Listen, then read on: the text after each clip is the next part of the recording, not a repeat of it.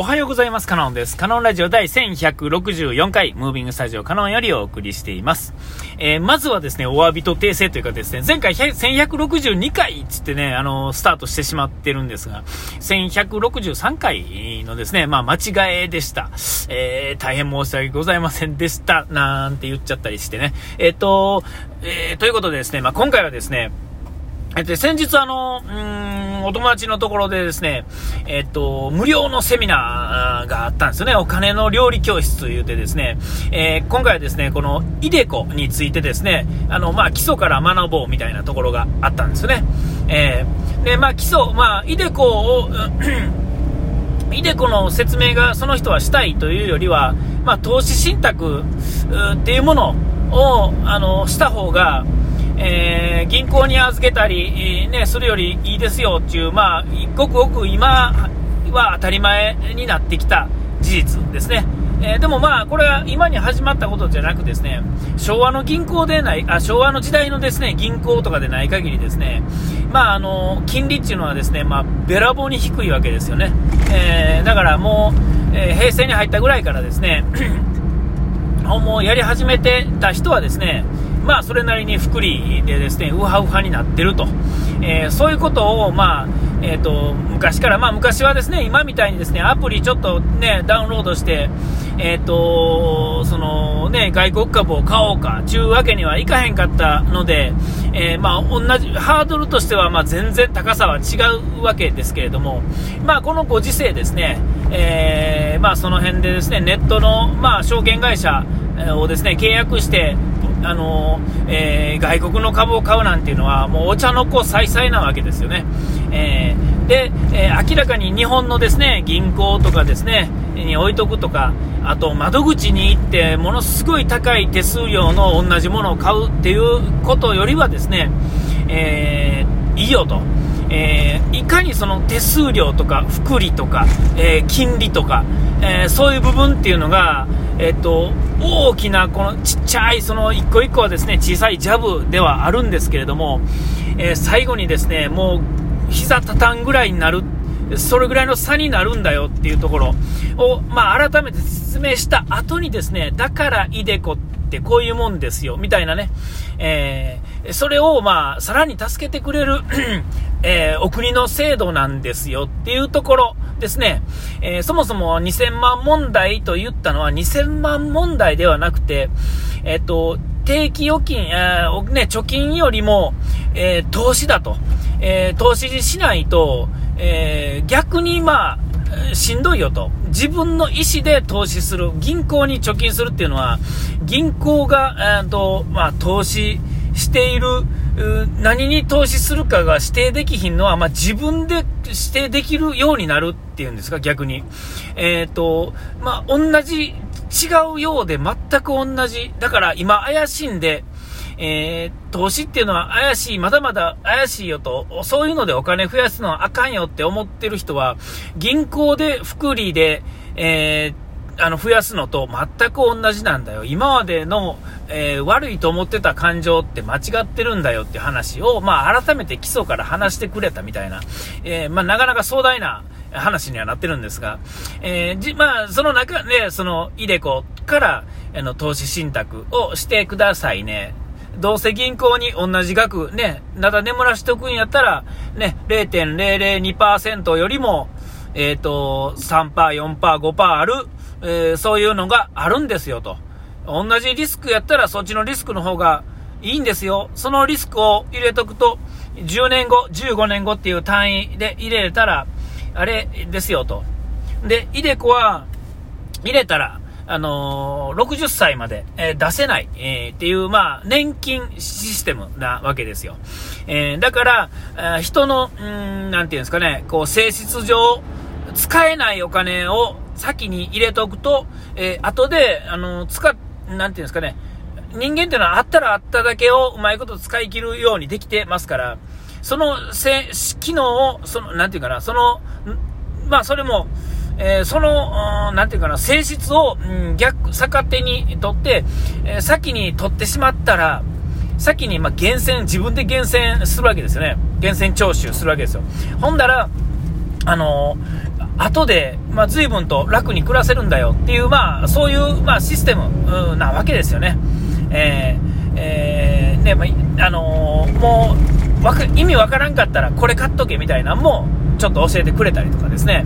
えーえー、少なくても貯金してるとか、まあ、自由に使えるお金が銀行にある時っていうのは、まあ、まずまず、えー、使わなければ、えー、そのままやし、えで、投資に回せば、増えるか減るかの、まあ、賭けですが、まあ、随分と上がるものにかけれるんだよっていうところ。えー、で、現、フリーのお金として置いとくと、えー、知らん間に使ってしまうんだよ、人っていうのは。だから、こういうシステムを使った方がいいんだよ。意識あっても使ってしまうんだよ、みたいなところですよね。えー、えー、そういうのは、まあ、ある。うん、だからこその、うん、そういう話ですね。だから、やらない理由、あの、やらない意味がないっていうんですかね。えっ、と、まあ、それこそ、あの、全くお金がない人は別ですけれども、えー、毎月、まあ、言うたら、タバコ銭とかですね、ジュース銭とか、ね、そういうのがある人はですね、基本的にはできるわけですよ。誰だってね。で、やっとくと、まあ、全然違うわけですよね。えー、えー、金についてですね、だからそれをやる、究極ですね、やるやらんはともかくとしてですね、まあ普通に知識があれば、あのー、知識とまあ本物のちょびっとのお金があればですね、余裕が、えっ、と、やった方がいいっていうのは普通の人やったらわかると思うんですが、まあやらんかってもですね、知っとくっていうのは、えっ、と、まあ言うたら考え方の幅が広がるわけですよ。ええほんならですね、あのその、なんていうかな、えその知識が、えっ、ー、と、なんていうかな、人の、まあ、なんていうか余裕になるんですよね。その、金銭的な余裕じゃなくても、なんていうかな、こう考えるときにですね、こう、えっ、ー、と、それしか知らんかったらですね、もうその道が断たれた時にですね、もう宿泊、もう、もうどうしていいかわからんくなるんですが、知ってて選んでてこうしてるとかっていう選択肢の中の一つのラインに乗っかってるとですね、それは、それでいい。例えばそれの先に何かを待ってる場合やったら、それで心配することはないし、えっと、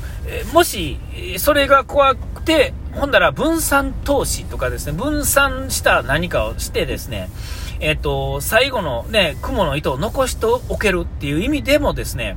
えっと、その知識だけのように感じますが、その知識があるおかげで、その、例えば10年後にですね、同じ状況にはならんのですよね。一見同じように見えてても、えー、全然違っているっていうんですかね、えー、それは投資信託をしてないからなくなるってことじゃなくて今この時点で知ってて選んでいる道は全然違うんですよね。知らなくて知らなくてやっていって10年後と知ってて使っややってなくて迎える10年後っていうのはもうそれだけでも全然違うわけですよ。さらにですねそこにですね手を加えていればですねもう全く真逆の世界に行けるっていうんですかね、その余裕がですね、それまでの積み重ねてる途中でさえもですね、えっ、ー、と、良い選択になっていくっていうんですかね、えーえー、だから、いいことずくめですよね。えー、そこでですね、何も考えずにですね、えー、の、芸能人の、まあこれよう言うやつですけど、芸能人のなんかね、浮気話とかですね、えなんか事故の悲しい話とかですね、そんなものを見てる暇があるんやったら、えっ、と、もっと自分のとってのですね、そういう話っていうのに、ちょっと耳を傾ける時間は絶対あるはずですから、えー、そっちの方に傾けた方がいいんだなっていう話ですね。で、僕は去年、もうかれこれ1年ぐらい前ぐらいからですね、え、ー、と、イデコじゃなくて、まあ、積立 NISA っていうのをし始めてるんですよね。で、積立 NISA とイデコっていうのは、まあ、なていうんですか、名前の違うよう似た制度なんやと思ってたんですが、え、ー、と、随分違うんだよっていうことを、まあ、今回のそのお金の料理教室でですね、改めて確認してですね、あ、そんな違いがあるんか、どっちでもよかったんやけど、っていう感じで、僕どっちでもよかったんやけど、えっ、ー、と、なんていうんですか、イデコは掛け金がですね、そんなに多くなかったんですよね。えっ、ー、と、ほんまにすごい少ない額が上限なんですよ。あの、毎月かけられる額がね。で僕にはもうちょっと余裕があったので、えー、だからそれやったらまあ、積み立て NISA ってやつにしようかってな感じですね。えー、だから僕は積み立て NISA を選んだんですけど、まあ結果どっちを選んだっていいんですけど、どっちもできるんです。1件ずつですね、どっちもできる。1人に、1人に対して、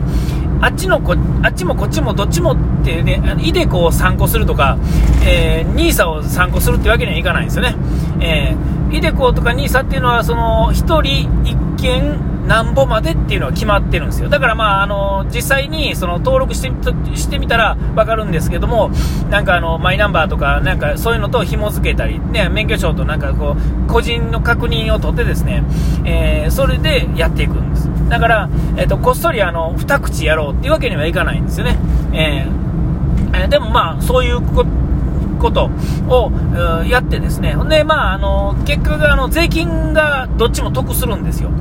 えー、普通に、えー、投資信託をするよりも、えーと、ある一定額までは、えーと、税金優遇しますよっていう制度と,、えーと、毎年のあの、まあ、サラリーマンやとこう、えー、なんていうんですか年末調整みたいなんで、えちゃんと、えその払った分、えーえーと、イデコで使った分っていうのは税優遇しますよっていうね税金を多く払わなくていいですよその分っていうね、えー、そういう制度なんですよ。その分がまあ言うたらえっ、ー、と何て言うかな。えー、いくたたかだかまあいくらっていう感じになるんですが、それがまあ言うたら、まあえーと、証券で、まあ、株とかでいう福利の部分でいくとですね、えーと、20%とか30%とかいう数字になるんですよね、数字上は。額としては、額面としては少ないですよ。ただ、それをえー、その率で上がる株を買うと考えたらですね、その税金がなくなることで、それが、えー、逆に、えー、逆張りでまあ上がるということがすごいんだよっていうことを、ちょっとだけ頭使わないといけませんけど、それが分かるとですね、やらないっていう選択肢は基本的にはないと思うんですよね。えー、そういうまあ、イデコとか、えー、ニーサとかっていう、そういうね、えー、政府がやってくれてる、そういう税制優遇っていうのをね、えー、ぜひ使った方がいいんだなっていうことを改めて分かりました。お時間来ました。ここまでのおいてはカノンでした。うがい手洗い忘れずに。ピース。